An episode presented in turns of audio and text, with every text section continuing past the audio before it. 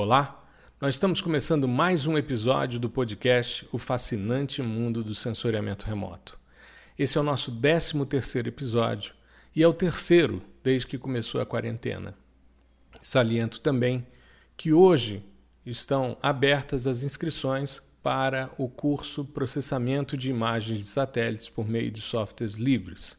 Na semana passada, nós tivemos a Semana do Processamento de Imagens de Satélites por meio de softwares livres e tivemos a oportunidade de conversar sobre uma série de dificuldades que a minha audiência na área de sensoriamento remoto vem trazendo ao longo do tempo e trazer oportunidades justamente de reflexões para que os indivíduos tenham autonomia ao processar as imagens e, ao mesmo tempo, desempenharem papel importante na comunidade de sensoriamento remoto, serem referência nesse mercado. Pois bem, para isso nós vamos discutir hoje, vamos falar sobre a série mais exitosa de sensoriamento remoto de todos os tempos, a série Landsat. Para isso, nós vamos discutir um pouco a história do Landsat e vamos falar também das perspectivas futuras com o Landsat 9 esse sistema, né, Landsat, que é um acrônimo de Land Remote Sensing Satellite, ou Satélite de Sensoriamento Remoto Terrestre, ele teve início na segunda metade dos anos 60, quando a NASA propôs o projeto EARTH, ou Earth Resource Technology Satellite. E em 1975, esse sistema EARTH passou a se chamar Landsat. Ele é considerado por mim e por muitos como a série mais exitosa, porque é a que mais tempo está disponibilizando informações de observação terrestre. Agora, por exemplo, no dia 13 de março, eu fiz um post no Instagram falando sobre um marco extremamente significativo do Landsat, que foram 100 milhões de downloads de imagens nos portais do Serviço Geológico Norte-Americano, USGS.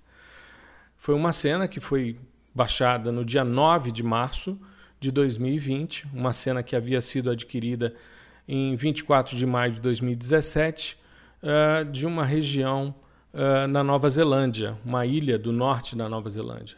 Mas é interessante porque, desde que o USGS começou a disponibilizar de forma gratuita as imagens, a partir de 1 de outubro de 2008, Uh, nós já tivemos então 100 milhões de downloads desses dados. E é uma história bastante exitosa. Por quê? Porque ela traz, é, como o próprio USGS divulgou, cerca de 3,45 bilhões de dólares é, de benefício econômico a cada ano. Isso não só para usuários domésticos, ou seja, norte-americanos, mas para usuários no mundo todo. Essa série, como eu falei no podcast passado, né, principalmente os dados do Landsat 8, nós tivemos uma disponibilidade gratuita em função da disponibilidade dos dados CIBAS. Se você entrar, por exemplo, nos portais uh, do USGS, o Earth Explorer, ou entrar, por exemplo, no portal do INPE, você vai encontrar imagens do Landsat desde 1973. Né? Porque o primeiro satélite Landsat ou Earth-1 foi colocado em órbita, foi lançado em 1972. E ele tinha duas câmeras a bordo: a câmera RBV, Return Beam Vidicon, que era uma câmera de televisão, e a Multispectral Scanner System, uma câmera multispectral uh, de varredura mecânica. E um sistema bastante interessante que mudou a forma de se ver a superfície terrestre. Já no primeiro evento, em 1973, nós temos um grupo de pesquisadores falando sobre a utilização de um índice de diferença normalizada para estudar a vegetação, que até hoje é utilizado no mundo, que surge no primeiro evento do ERTZ1, que é o NDVI, Normalized Difference Vegetation Index. Pois bem, uh, dessa mesma maneira, com esses dois sistemas, o RBV e o MSS, nós tivemos esses mesmos instrumentos a bordo do Landsat 2, que foi colocado em órbita em 1975, e o Landsat 3 em 1978. A coisa começou a mudar com o Landsat 4, que começou a operar em 1982, quando eles mantiveram o MSS, ou seja, retiraram a câmera de TV e utilizaram, além do MSS, que era um sistema já de aquisição multispectral, eles criaram o Thematic Mapper, ou sensor TM. Esse sensor ele estava a bordo tanto do Landsat 4 como do Landsat 5. Ele é um sistema bastante interessante, muito eficiente e que deu oportunidade de trabalharmos, no caso do Landsat 5, com 27 anos de dados sendo coletados. Eu já vou explicar um pouquinho o que aconteceu. A coisa ia mudar no Landsat 6 com o Enhanced Thematic Mapper. Só que o Landsat 6 foi colocado em órbita e ele não atingiu os parâmetros de órbita, então ele não se tornou operacional. E isso permitiu que depois fosse colocado o ETM Plus, o Enhanced Thematic Mapper Plus, no Landsat 7, que ficou funcionando, até hoje ele está ativo, ele não foi descomissionado, que funcionou com muita eficiência até 2003, quando ele teve um problema e passou a gerar dados com uh, ausência de informação.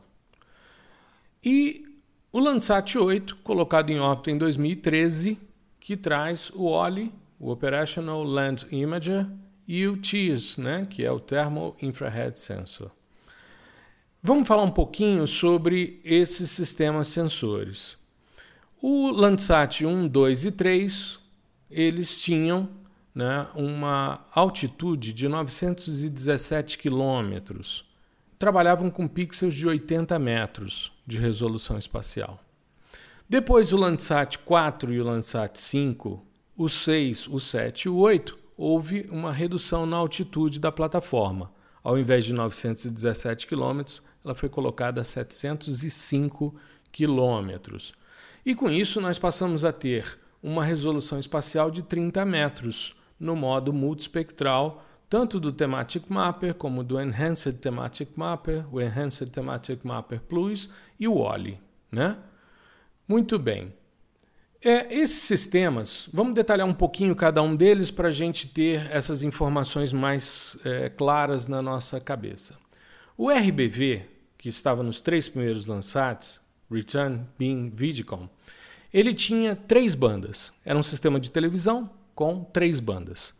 O primeiro canal variava de 475 a 575 nanômetros, ou seja, uma interface entre a região do azul e do verde.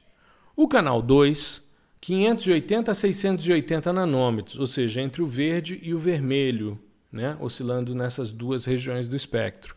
O canal 3, 690 a 830, ou seja, do vermelho para o infravermelho próximo. Então, com três canais, cobria-se a região do VNIR, ou do Visible Near Infrared, visível infravermelho próximo. Esse sistema é, no terceiro satélite, né, ou seja, no Landsat 3, ele tinha duas câmeras e uma pancromática. Né? Ao invés de serem três canais multispectrais, eram dois canais com faixas distintas do espectro e uma banda pancromática de 505 a 750 nanômetros, certo? Então nós pegávamos aí uma região uh, saindo do azul até o infravermelho próximo ou borda do, do vermelho, né? o red edge. E essa banda pancromática tinha 30 metros de resolução espacial. Infelizmente, a gente não encontra nos portais as imagens RBV. Eu já tive a oportunidade de ver mais imagens impressas em papel de fotografia, mas nunca trabalhei com um dado RBV. Ele era uma, uma, eu já tive a oportunidade, como eu disse, de vê-lo, mas ele não tinha disponível em dados digitais. Pelo menos eu nunca consegui achar num portal específico. O Multispectral Scanner System esteve presente no Landsat 1 até o 5.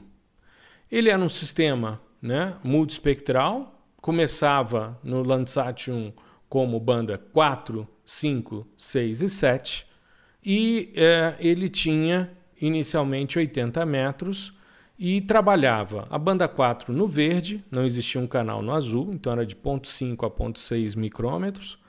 Depois a banda 5 era do vermelho, 0.6 a 0.7.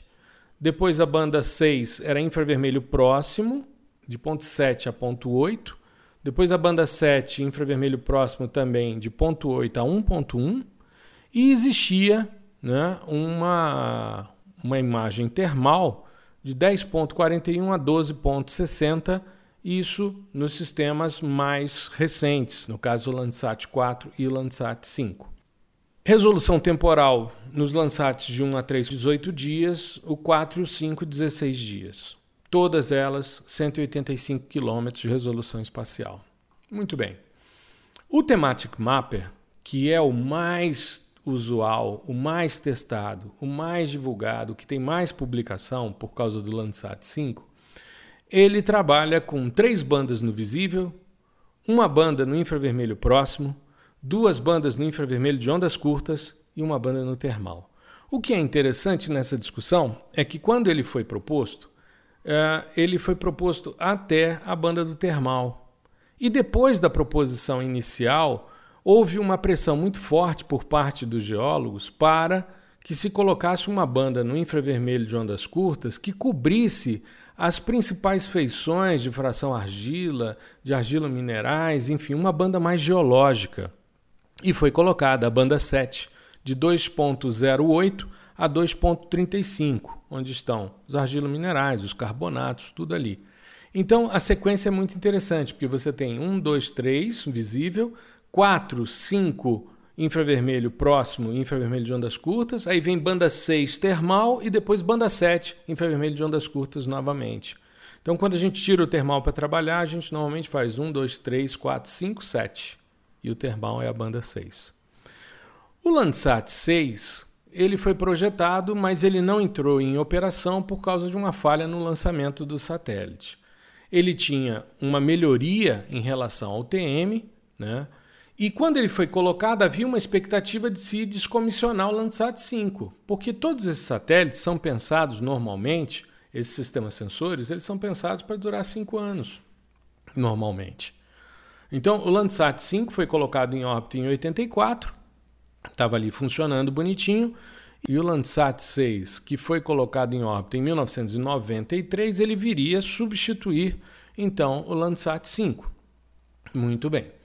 E ele teria uma melhoria que seria uma banda pancromática, pegando a parte do visível e do infravermelho próximo, ou seja, de 0,52 a 0,92 micrômetros, e as outras bandas ele manteria as mesmas uh, informações do TM. Continuaria com 16 dias, né? continuaria com 30 metros de resolução espacial para as imagens do espectro óptico refletido, no espectro emitido 120 metros, como a do Landsat 5 né, e do Landsat 4, a TM, e 15 metros a pancromática, que seria essa grande novidade. Como ele não foi colocado em órbita, manteve-se o Landsat 5 funcionando. Bonitinho, muito bem. Aí, em 1999, ou seja, seis anos depois do fracasso do Landsat 6, foi-se colocar em órbita o Landsat 7. Beleza. A ideia era colocar em órbita o Landsat 7 com o novo sensor, o ETM Plus, ele trazia aquela banda pancromática que teria no Landsat 6, no ETM, e traria uma melhoria na resolução espacial também das bandas termais.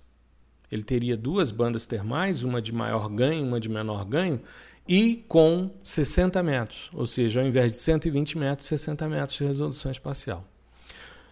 E aí Landsat 5 ainda funcionando, já se preparando né, para ser descomissionado, e aí o ETM Plus começa a apresentar um problema que foi o Scanline Corrector dando problema. Ou seja, o sistema de correção de varredura de linha, é, que normalmente compensa o deslocamento da plataforma e que preenche a falta de dados, muitas vezes, os deslocamentos que acontecem, é, esse sistema deixou de funcionar. E aí nós passamos a ter até 25% de ausência de informação nas imagens. Eu tive a oportunidade, quem assistiu a semana, eu tive a oportunidade de mostrar um, uma aula do curso, a parte de correção radiométrica, que a gente fala justamente sobre esse problema SLC off, ou seja, o Scan Line Corrector desligado. O Brasil deixou de recepcionar essas imagens em 2003, quando deu problema. Mas você ainda consegue baixar as imagens SLC off nos portais do USGS sem nenhum problema. Mas é uma imagem que precisa passar por um processo de correção radiométrica para corrigir essa ausência de dados. E aí, claro, com o problema no Landsat 7 novamente, Landsat 5 funcionando de novo. Já míope, cansado, mas obtendo informações. E aí, em 2011, ele já estava muito deteriorado. Em 2013, é colocado em órbita o Landsat 8, o sistema OLI, né, o Operational Land Imager, TIS, são dois sistemas sensores e o sistema Landsat 5 foi descomissionado em 2011 e nós ficamos com um gap temporal aí que foi 2012. Então nós temos informação até 2011 do Landsat 5 e Landsat 8 a partir de 2013. Então normalmente as séries históricas, né, como é o caso do Google Earth Engine, uh, você utiliza a complementação de 2012 com os dados do Landsat 7 corrigindo os efeitos SLC off. Esse sistema sensor ele trouxe algumas melhorias, uh, o estreitamento de algumas regiões espectrais, às vezes tanto no Landsat 5 como no Landsat 7, as bandas espectrais eram mais largas, agora elas vieram um pouco mais estreitas, mais centradas em determinadas regiões de algumas feições específicas, e ela trouxe o azul costal, a primeira banda, que é um início do azul, que é muito utilizado nas regiões mais litorâneas. Trouxe uma banda Cirrus, essa banda 9, que auxilia no processo de compreensão e correção atmosférica. Manteve a pancromática agora com uma faixa menor, de 0.5 a 0.68 micrômetros, ao invés de ser de 0.5 a 0.9, como era nos sistemas anteriores, ela é mais estreitinha e manteve duas imagens no infravermelho de ondas curtas, uma no infravermelho próximo e três imagens, as três tradicionais do visível mais a costal. E trouxe duas bandas no TIRS. Uma banda 10, que vai de 10.3 a 11.3 micrômetros, e uma banda 11, que vai de 11.5 a 12.5 micrômetros com 100 metros de resolução espacial, só que elas são reamostradas e distribuídas com 30 metros junto com as outras bandas do OLI. São todas as bandas do TIS com 12 bits de resolução radiométrica. E quais são as perspectivas futuras para o sistema Landsat? A gente vem acompanhando é, algumas iniciativas. Eu faço parte, por exemplo, de alguns grupos de discussão que estão avaliando, por exemplo, já há algum tempo a possibilidade de um novo hiperespectral orbital, né? no caso o sensor Respire. Só que isso, de certa forma, era para ter sido colocado em órbita em 2016, nós estamos em 2020 até agora nada. E por que, que isso não está avançando tanto? Eu já falei sobre isso em outros episódios, mas os esforços hoje na área de corrida espacial norte-americana estão muito mais voltadas a um retorno à Lua como salto para Marte, para a chegada do homem a Marte, né? que seria a, a missão Artemis e que é uma possibilidade bastante interessante. Mas a gente tem que continuar o monitoramento de observação terrestre, porque é um trabalho extremamente importante. E para nossa satisfação, o Landsat 9 está numa fase bastante avançada. Ele vem com uma marca que é a continuação do legado, 2021 e à frente.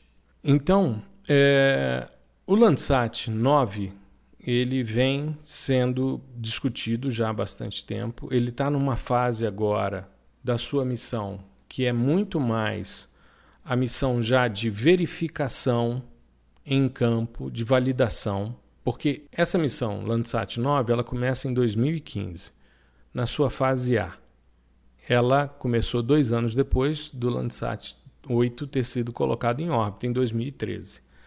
A fase A era o desenvolvimento tanto do OLI 2 como do TIRS 2. Eles são réplicas dos que estão no Landsat 8. Tá? É claro que existem melhorias na, na, na sua estrutura, na sua construção, mas em termos espectrais, em termos radiométricos, eles serão idênticos ao OLE e ao TIS que estão no Landsat 8. Depois a fase B, que começa no final de 2016 e vai até quase o final de 2017, foi a fase do desenvolvimento ainda dos sistemas sensores, que continua até 2019, e o desenvolvimento da espaçonave, né, da plataforma. E 2017 até 2019, nós tivemos os sistemas terrestres e o desenvolvimento da operação. E agora, em 2020, nós começamos a fase D, que é a fase de testes para implementação. A fase D culmina com o lançamento e a fase E, que é a fase final, é a fase de comissionamento da, do sistema sensor, aquisição dos dados e a disponibilização para a comunidade. Pois bem, o design do Landsat 9 é para cinco anos, tá certo? São cinco anos. Uh, a perspectiva é que ele seja colocado em órbita em março de 2021. Ele vai ser um sistema sol síncrono também, de órbita quase polar, também com 705 quilômetros. Vai ter a mesma inclinação dos outros Landsat a partir do Landsat 4, que é 98,2 graus né, em relação ao Equador. Quando você fala disso, o que, que acontece? Se você tiver um sistema sensor que é 90 graus, ele passa pelo polo. Mas o problema de passar pelo polo é que você não imageia toda a superfície terrestre. Então você amplia dos 90 graus, você bota mais 8,2, você faz 98,2 e com isso você tem então um sistema quase polar. Uh, ele tem uma velocidade de 26.972 km por hora e ele tem a possibilidade de funcionar por 10 anos. Tá? Ele está sendo desenvolvido né, pela NASA juntamente com o Serviço Geológico Americano. E é um sistema que a gente aguarda com muita expectativa, principalmente porque existem rumores de que ele vai adquirir informação na face não iluminada do planeta. Eu fiz um post no domingo, né? ontem, eu fiz um post que mostrava uh, uma, uma importância da utilização de luz noturna. Eu não sei se você que me acompanha está reparando, mas é, a gente tende, durante a semana, a fazer posts mais é, densos, né, que tratem de questões, de trabalhos que foram feitos e tal. E no fim de semana, como tende a ser uma coisa mais leve para gente, eu tenho no sábado sempre postado é, imagens que mostram que o homem sempre se manifesta de forma geométrica no espaço. Né? O homem sempre se manifesta de forma geométrica no meio. E no domingo eu tenho mostrado algumas aplicações de processamentos de imagens de satélites por meio de softwares livres, né? possibilidades da gente fazer esse tipo de análise. E ontem eu mostrei a utilização de luz noturna. Então existe uma expectativa muito grande de termos o Landsat 9 porque desde o Landsat 8 isso é possível. Eu já vi estudos termais, por exemplo, da face não iluminada do planeta para queimadas com o Landsat 8. Isso uh, logo que o sistema foi colocado em órbita, mas é sempre sob demanda. Né? Existe uma discussão de que esses dados vão estar disponíveis para a comunidade em geral. Então, existe essa expectativa de ampliarmos as possibilidades, assim como de cada vez mais termos à disposição imagens para trabalhos. Nós vimos né, os diversos Landsats, né, o Landsat 1, 2, 3 e o 4, eles não chegaram a um milhão de cenas né, ali arquivadas. Mas quando você vai para né, o, o Landsat 5, você tem mais de 3 milhões de cenas arquivadas e você tem mais de 100 milhões de downloads dessas cenas. Então, cada vez mais é um sistema que funciona à disposição para um planejamento, para uma construção de uma compreensão da superfície terrestre com muita eficiência.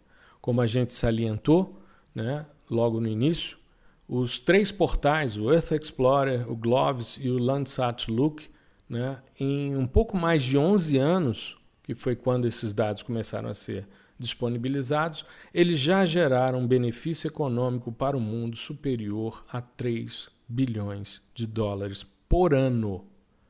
Então é uma possibilidade muito grande. E são dados muito interessantes, muito eficientes, são imagens muito boas sob o ponto de vista radiométrico, sob qualidade dos dados e que permitem fazer uma série de estudos. Com a diversidade de bandas que nós temos e com a diversidade de cenas que nós temos, a gente pode fazer análises temporais, multispectrais, as mais variadas. Então, eu não podia deixar, já que falei do Cibers na semana passada, eu não podia deixar de falar da importância do sistema Landsat. Eu espero que você possa né, utilizar esses dados nos seus trabalhos, que o Landsat 9 venha com boas perspectivas de novos trabalhos, de muita coisa a ser investigada, principalmente nas questões ambientais, para que possamos cada vez mais monitorar de forma mais eficiente o meio. Eu espero que você tenha gostado. Espero que você esteja bem em casa, com saúde, respeitando a quarentena. Fique em casa, que é um bom momento agora para você poder se aprimorar, se aperfeiçoar, tá certo? E espero que você tenha gostado. Deixe seus comentários, suas dúvidas e até a semana que vem. Um grande abraço.